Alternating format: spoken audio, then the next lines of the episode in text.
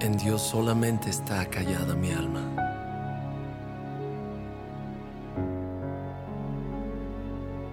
De Él viene mi salvación.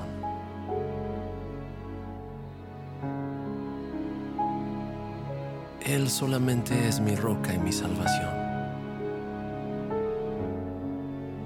Él es mi refugio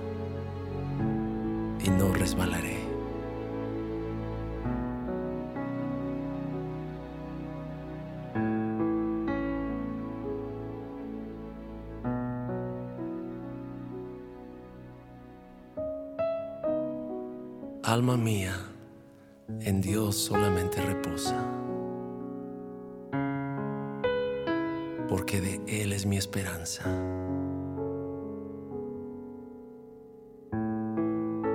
Él solamente es mi roca y mi salvación. Él es mi refugio y no resbalaré. En Dios está mi salvación y mi gloria. En Dios está mi roca fuerte y mi refugio.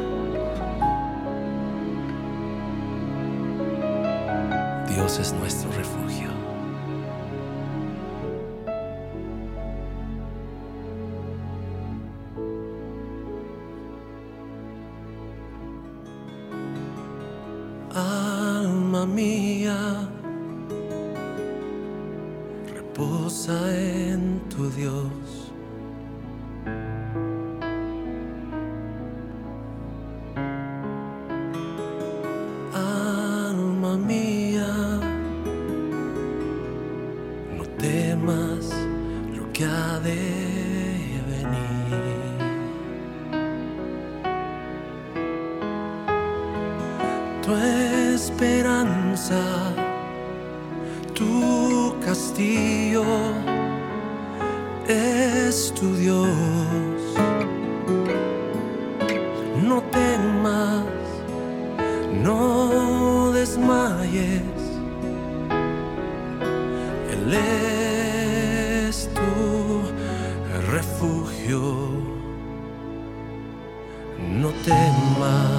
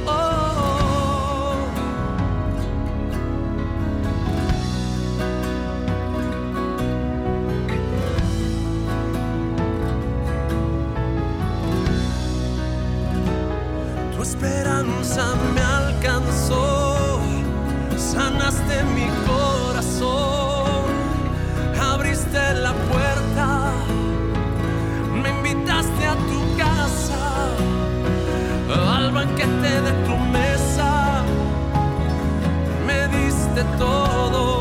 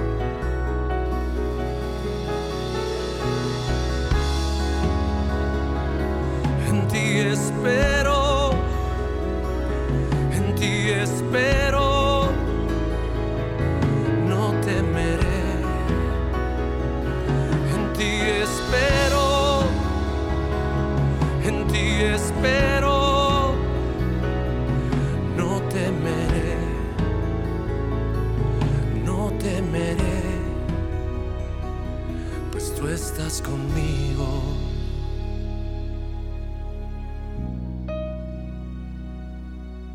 Tú estás conmigo.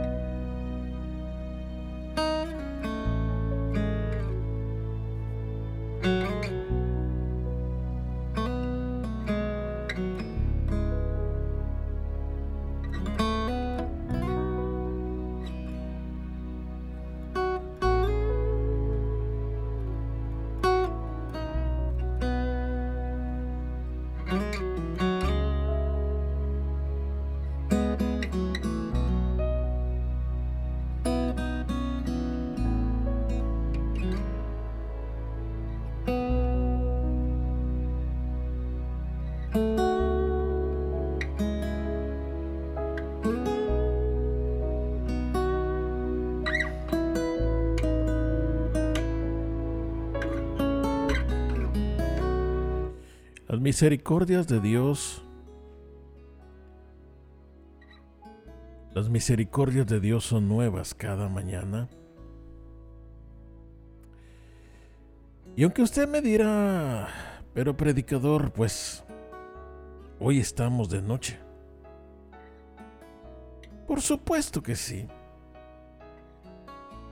Pero es un día nuevo. Y las misericordias de Dios son nuevas cada día. Cada día es un momento especial para sentir su hermosa presencia. ¿Y por qué no decirlo? Para adorarle. Para glorificarle por lo por lo bueno que es para con nosotros. Yo no sé usted, pero yo estoy exageradamente agradecido. Agradecido porque estoy con vida. Agradecido porque hasta este momento estoy estoy sano. A lo mejor con un poquito de dolencias, desgaste físico, cansado, pero estoy sano. ¿Cuántos, cuántos en este momento, en esta noche, dejaron de respirar. Y usted y yo estamos aquí, con vida, alimentándonos con un trabajo, con una casa que a lo mejor es rentada o la estamos pagando, pero pero tenemos un techo donde refugiarnos de la lluvia, del frío, de las asperezas del tiempo. Podemos traer un bocado a la boca. Podemos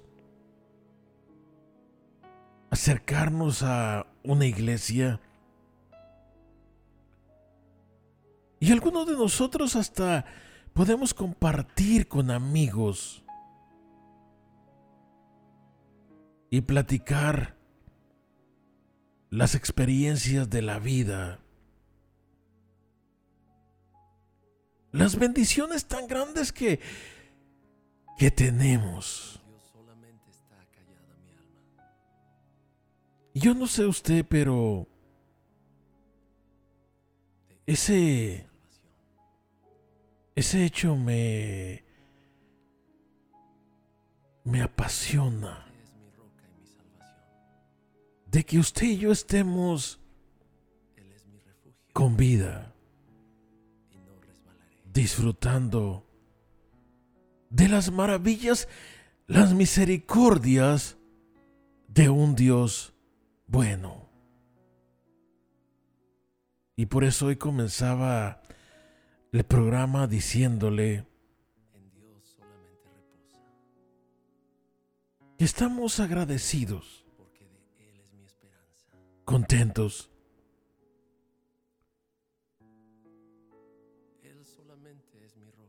Es lamentable, pero día con día hora con hora, minuto a minuto. Hay gente que está dejando este mundo y se va a habitar a la eternidad. Y le digo, realmente nosotros que tenemos una relación con nuestro Dios, sabemos que el hecho de pasar de este mundo a la eternidad es un despertar con nuestro Dios. Pero la realidad es que cada uno de nosotros, de una manera o de otra, tenemos que aprovechar el tiempo que compartimos en este mundo. Y tenemos que aprovecharlo de tal manera que tenemos que estar agradecidos día con día.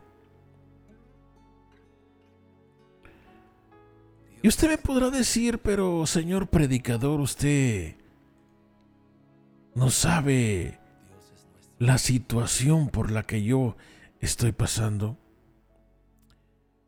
Creo yo que todos, todos de una forma u otra tenemos problemas.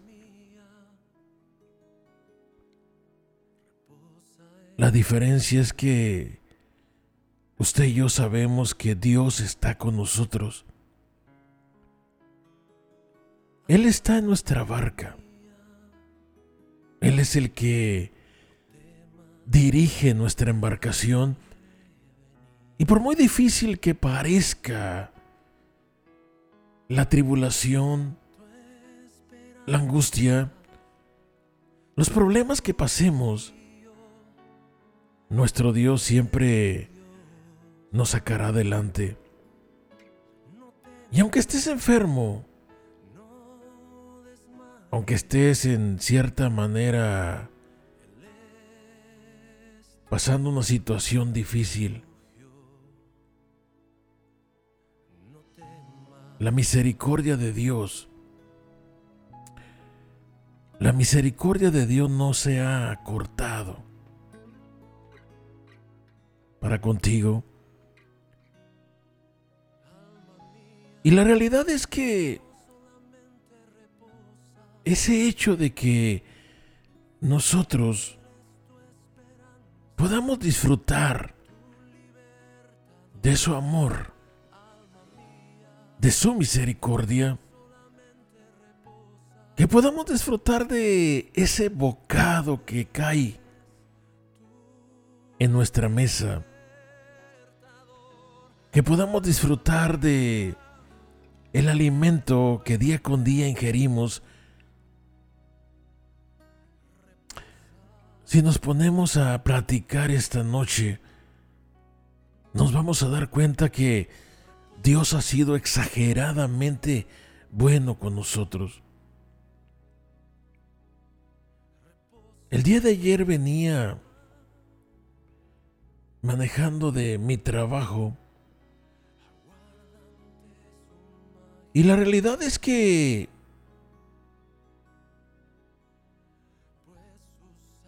yo venía en cierta manera contento. Porque había salido de mi trabajo y estaba disfrutando del caminar en el camino, en el avance de la carretera.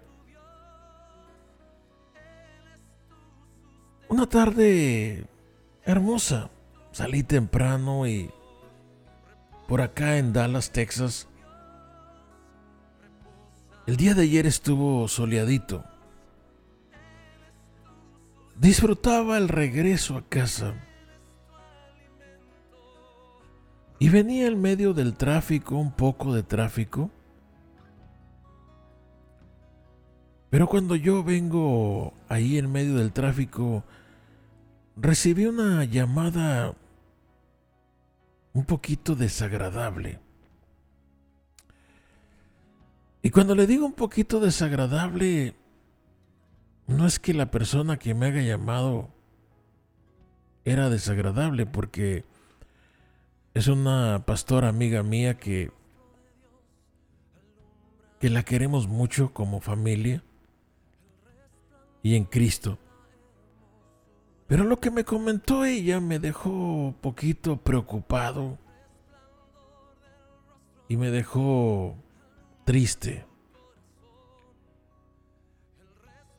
Me habla por teléfono y me dice, hermano César, tú sabes que nuestro amigo mutuo, que es amigo mío y tuyo, acaba de morir. Y yo le dije, pastora, ¿cómo es eso? Me dice, sí, ayer tuvo un accidente en la noche y murió. Y yo le dije, no puede ser posible si yo acabo de verlo el domingo. No nos vimos personalmente, pero sí lo vi en su publicación que puso en el Face.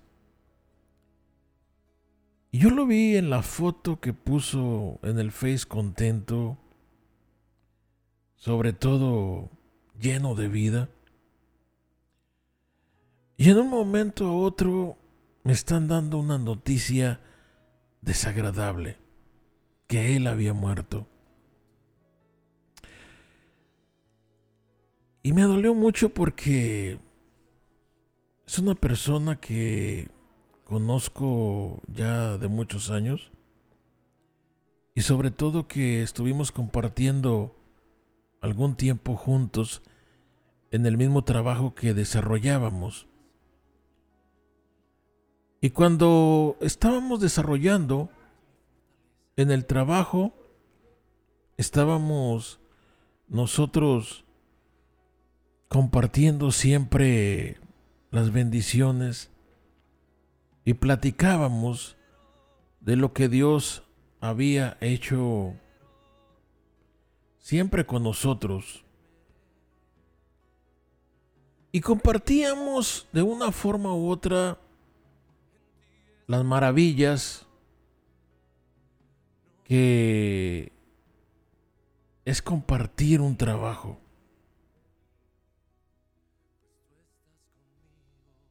Y todo ese tipo de cosas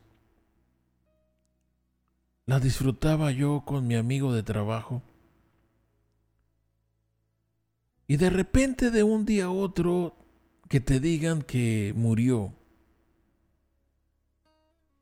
Qué triste es escuchar esas palabras y saber que una persona estimada pasa la eternidad. Y lo más triste de todo esto es que sabía yo que él estaba retirado de Dios. Y a lo mejor en su a lo mejor en sus últimos momentos espero que haya tenido una reconciliación. Pero algunas veces que platicábamos, después de haber sido miembros de la misma iglesia, algunas veces estuvimos conversando el tema y siempre lo evadía. Sabía yo que quería traerlo a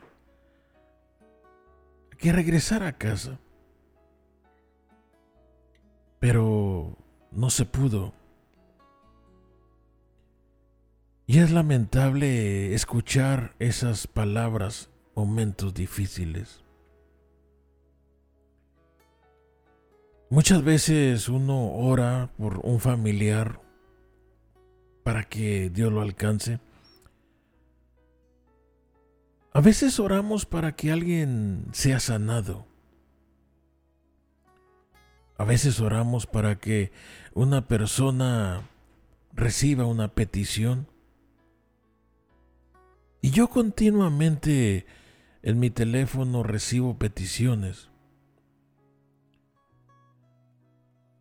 Y es lamentable a veces que no, esas peticiones no son contestadas. ¿Y qué es lo que sucede cuando Dios guarda silencio? Y por eso este, este tema es a veces un poquito contraproducente. Y quiero decirle que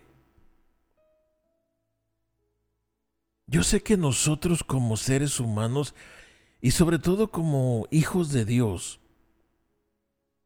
como nacidos de Dios, tenemos que tener fe. Tenemos que tener fe que Dios va a sanar a las personas, que Dios va a libertar a las personas. Pero en la experiencia que yo he estado ya por 24 años predicando el Evangelio, me he dado cuenta de que no todas las personas son sanadas. No todas las personas que uno ora por ellos para que sean libres son liberados. Y a veces uno se viene de la propia iglesia, o en el caso mío, que salgo del estudio de radio, diciendo, ¿qué pasa, Señor? Mi fe es pequeña. Yo sé que tú lo puedes sanar y puedes libertar a este familiar que yo te pido por él continuamente para que tú le liberes. Pero muchas veces Dios guarda silencio. Y por eso esta predicación de esta noche la he titulado cuando cuando Dios guarda silencio. Y voy a leer una pequeña porción de la Biblia para aquellos que están siguiéndome con la palabra de Dios. Yo la traigo aquí en mi teléfono y voy a leer Primera de Reyes capítulo 19, versículo 1. Y ahí se narra una historia de un profeta. Aquellos que ya se dieron cuenta, estamos hablando del profeta Elías. Se narra la historia de un profeta que, habiendo enfrentado a falsos profetas, habiendo enfrentado a reyes que querían destruirlo y matarlo, hoy estaba en una prueba, en una situación, digamos, difícil. Y dice la palabra así, cuando Acab llegó a casa o a su casa, le contó a Jezabel todo lo que Elías había hecho. Incluso la manera en que había matado a todos los profetas de Baal. Acuérdese que Baal, un falso profeta. Entonces Jezabel le mandó este mensaje a Elías, que los dioses me hieran e incluso me maten, si mañana a esta hora yo no te he matado, así como tú los mataste a ellos. Estoy leyendo la versión nueva traducción viviente, para aquellos que escuchen un poco raro las palabras. Continuamos el capítulo 19, verso 3. Y dice así Elías tuvo miedo y huyó para salvar su vida. Se fue a Berseba, una ciudad de Judá, y dejó ahí a su sirviente. Luego siguió solo todo el día hasta llegar al desierto. Se sentó bajo un solitario árbol de retama y pidió morirse. Y estas palabras son las que Elías habla y dice, basta ya, Señor, quítame la vida, porque no soy mejor que mis antepasados que ya murieron. Entonces se acostó y durmió debajo del árbol. Mientras dormía un ángel lo tocó y le dijo, levántate y come. Elías miró a su alrededor y cerca de su cabeza había un poco de pan horneado sobre piedras calientes y un jarro de agua.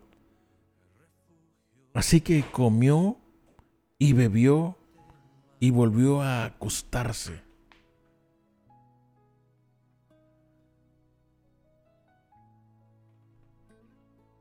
Entonces el ángel del Señor regresó, lo tocó y le dijo, levántate y come un poco más.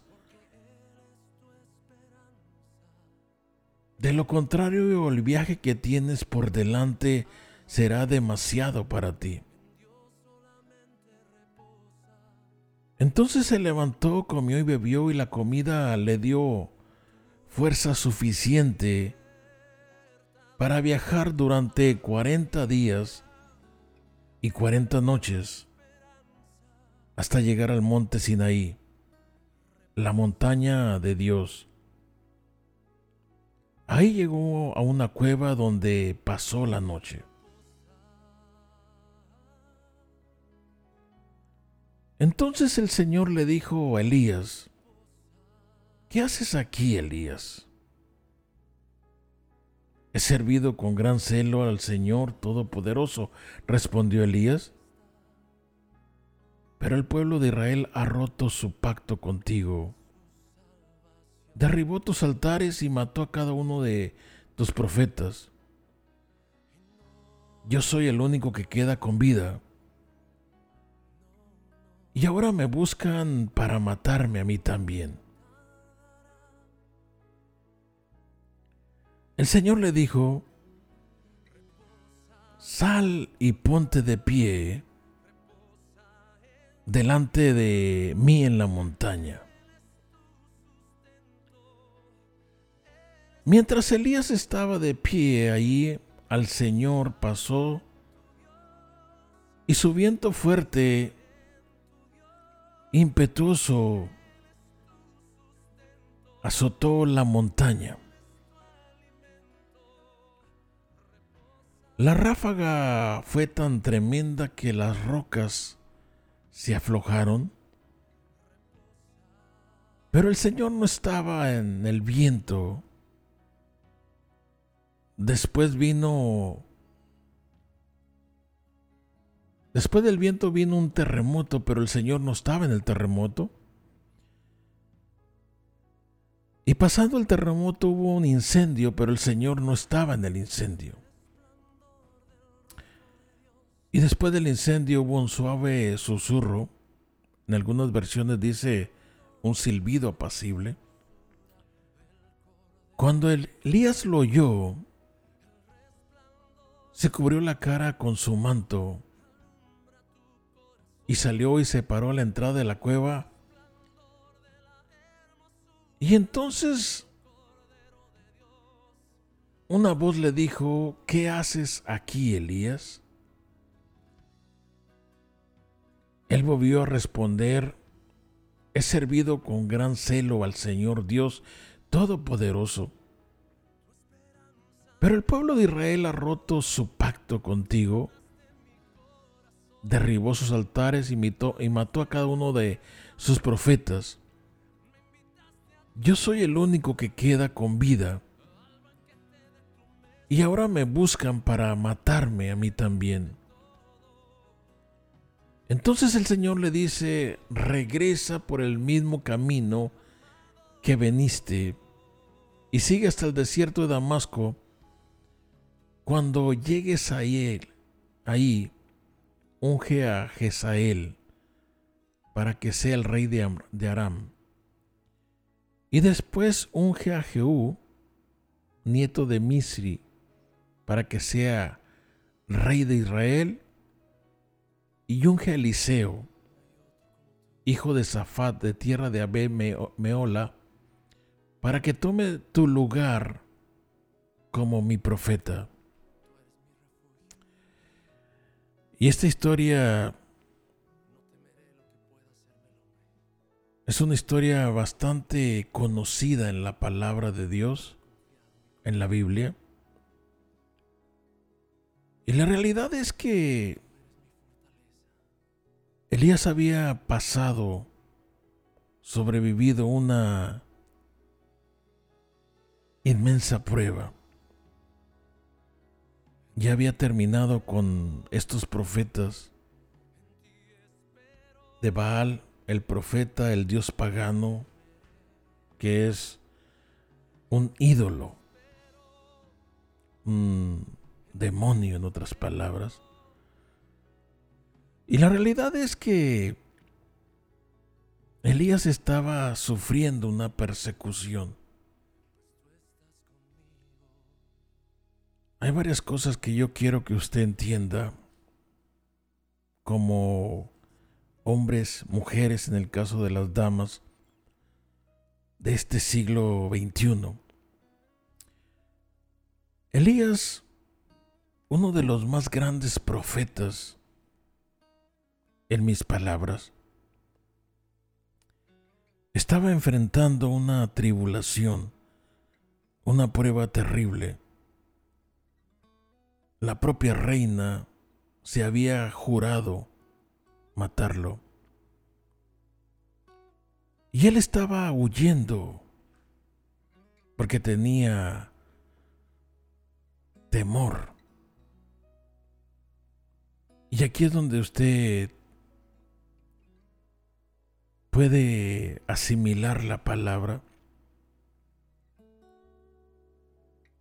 llámelo por una enfermedad, por una prueba, por las noticias, por lo que se escucha que está pasando, por lo que le han dicho. A veces tenemos la inquietud de salir huyendo. Elías huyó. Elías tuvo miedo. Elías vivió un momento de desánimo, de angustia, a tal grado que le dice a Dios, ¿por qué no me quitas la vida? ¿Acaso soy yo mejor que mis padres? Elías tuvo un hambre espantosa, desanimado, cansado, buscando estar haciendo la voluntad de Dios. Muchos de ustedes, muchos de nosotros en estos momentos difíciles que estamos viviendo, pueden estar pasando una etapa de desánimo, una etapa de angustia, una etapa de temor, una etapa de depresión. A tal grado que has pensado en momentos decirle, Adiós Señor, ¿por qué mejor no me llevas?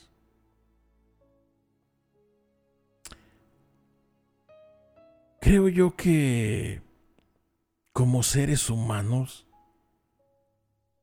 no estamos exentos de pasar este tipo de momentos.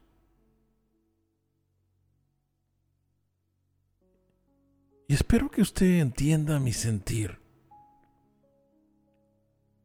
Yo soy una persona muy optimista. Y aquí este en esta historia realmente vemos un final de una manifestación gloriosa. Porque Dios se le revela al profeta, primero a través de un ángel, y segundo cuando ya está en la cueva, Dios se le revela al propio Elías por medio por medio de varios incidentes con la naturaleza.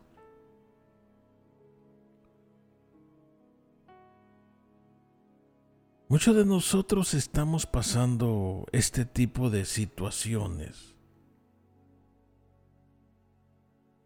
Hemos estado enfermos. Hemos estado en luchas. Sé que algunos me escuchan que han estado batallando con sus hijos, en sus propios matrimonios, hay mujeres que me escuchan que su esposo la abandona y se pregunta, ¿qué fue lo que pasó? ¿Qué fue lo que hice mal?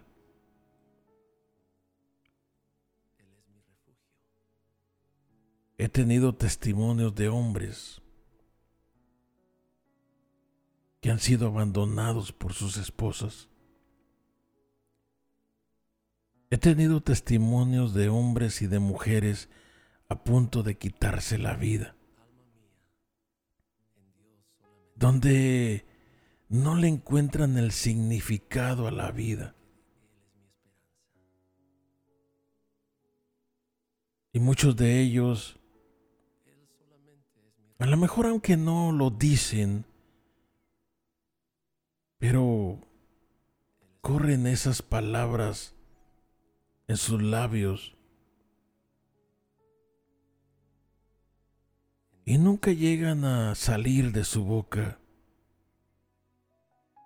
Pero muchos nos preguntamos, ¿por qué Dios no me ha contestado mi petición?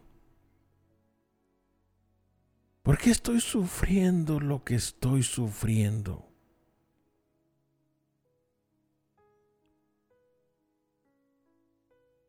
y el silencio de la noche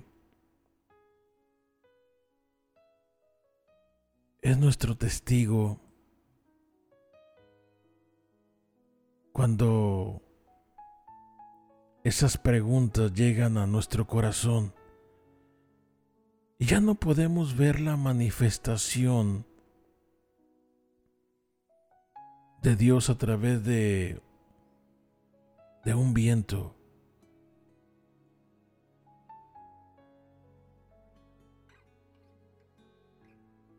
¿Cuántos de nosotros no hemos pasado ese tipo de situaciones? ¿Cuántos de nosotros no hemos estado al borde de, de la locura, de tirar la toalla y decir, ya no soporto más esta situación? Mi hogar se ha vuelto un caos. Mi trabajo es una tortura llegar al trabajo.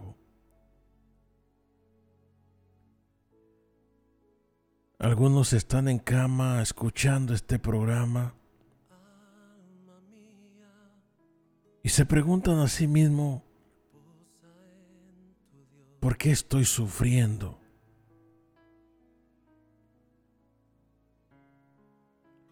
Y la realidad es que muchos incluso hasta podrían llegar a pensar que Dios les está mandando ese dolor, esa tristeza, esa angustia. Y a muchos se les olvida o se nos olvida que nuestro Dios no es como nosotros.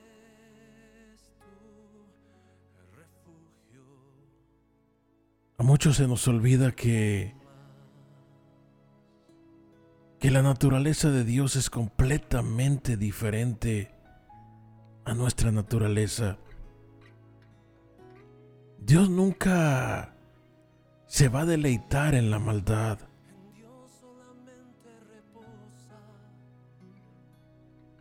Sabes que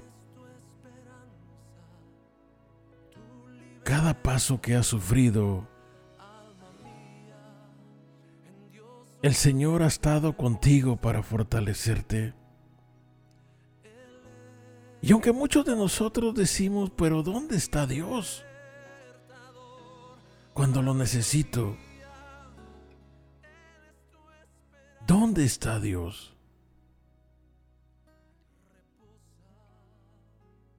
Y pareciera que no está Dios con nosotros.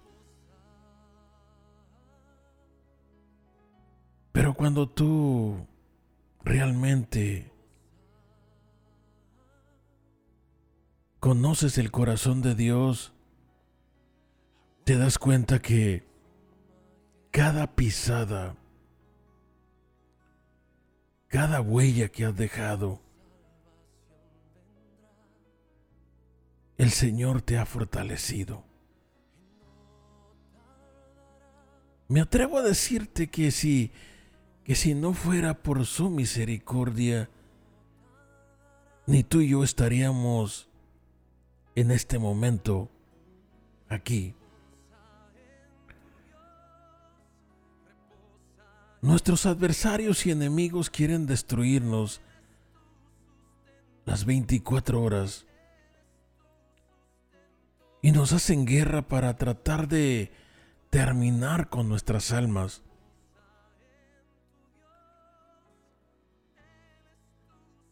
Pero la misericordia de Dios está con nosotros día con día.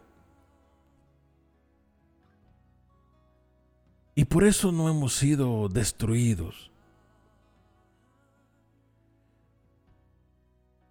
Una de las cosas que quiero dejarte en claro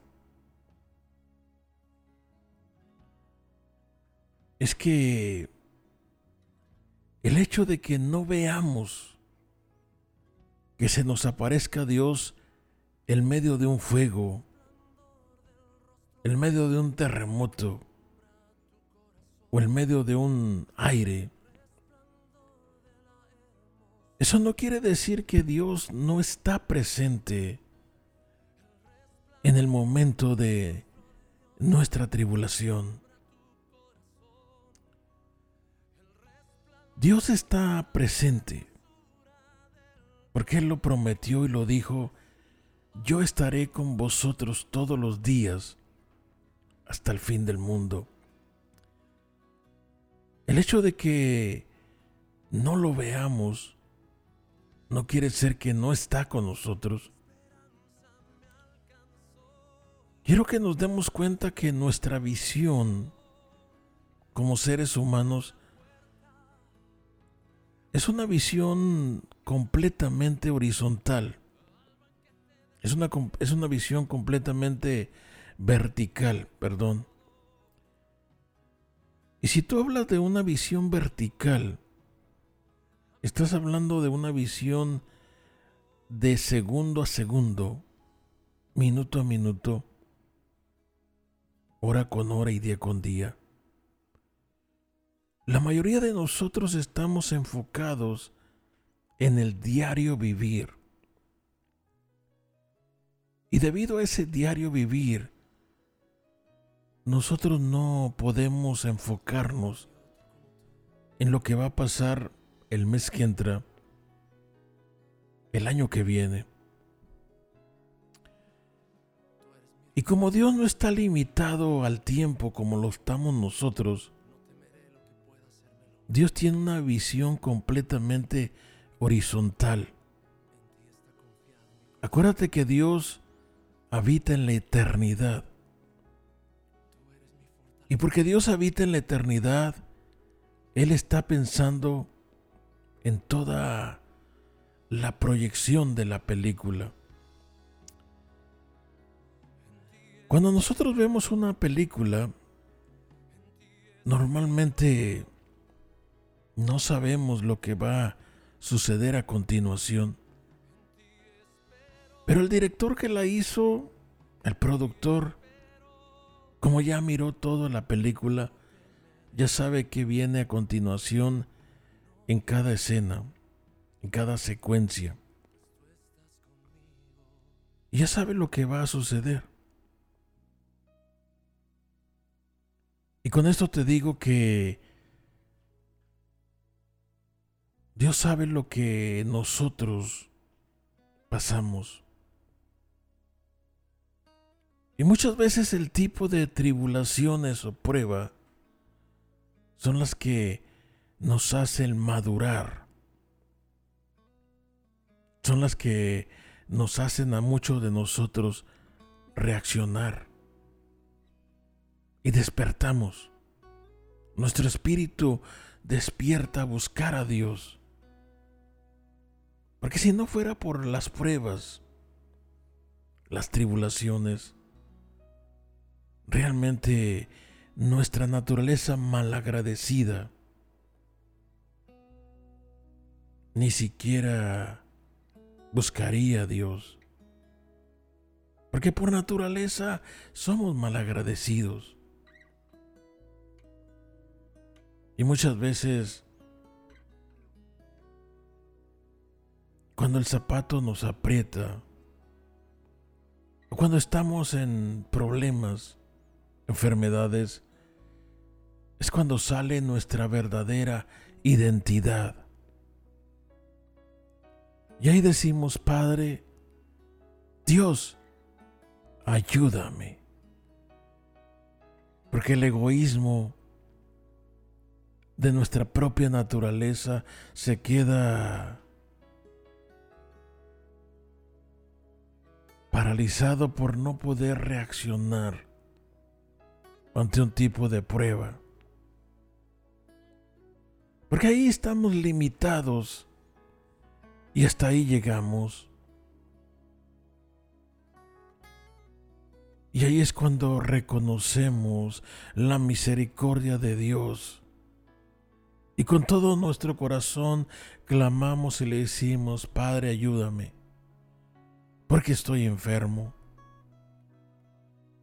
Porque, Señor, necesito trabajo. Porque si tú no me ayudas, me voy a morir de hambre. Y muchos de nosotros, los que hemos vivido esas cosas, nos damos cuenta cuando ya pasó el tiempo, cuando ya pasaron los años, que si no hubiera sido por esos momentos difíciles, las cosas buenas nunca hubieran salido a relucir. Porque somos tan orgullosos, nos creemos tan autosuficientes para hacer todo. Y sobre todo en esta vida que andamos para allá y para acá tan ajetreada. Nos creemos autosuficientes. Esta noche, ¿por qué no pedimos a Dios para que nos ayude? Yo no sé cuál es tu problema, pero ¿por qué no le pedimos a Dios en unos minutitos? Te invito a que lo hagamos.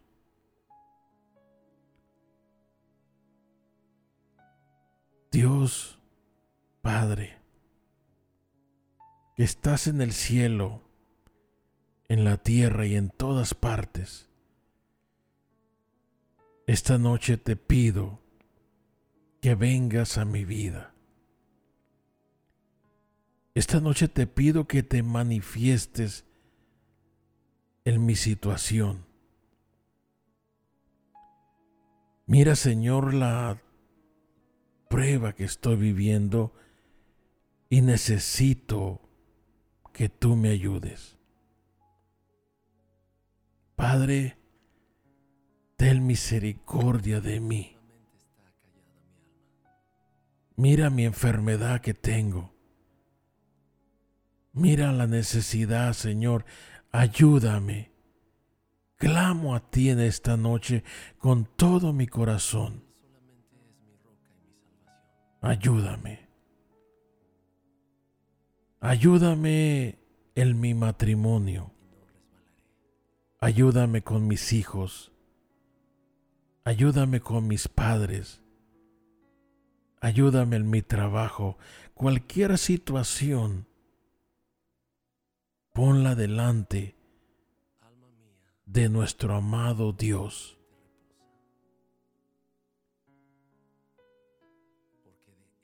Clama, abre tu corazón delante del Padre y díselo con todo tu corazón, Padre, necesito de ti.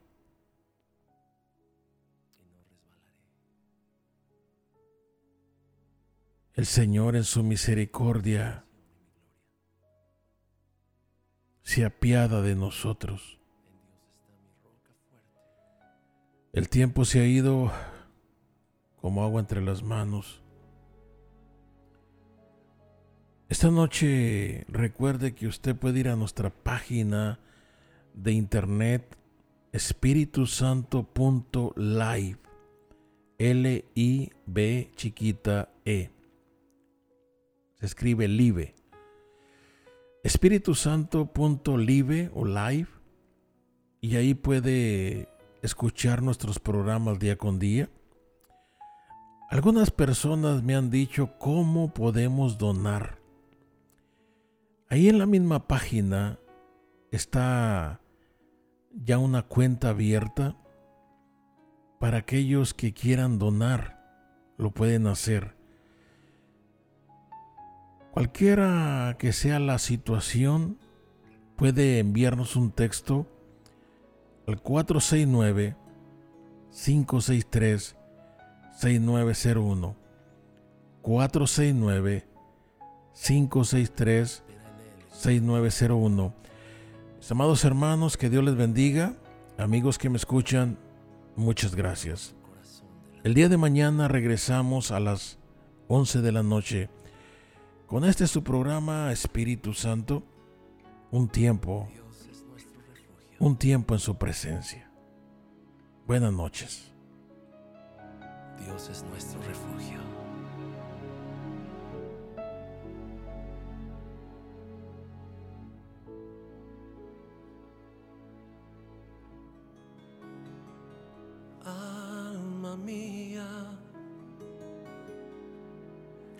Reposa en tu Dios.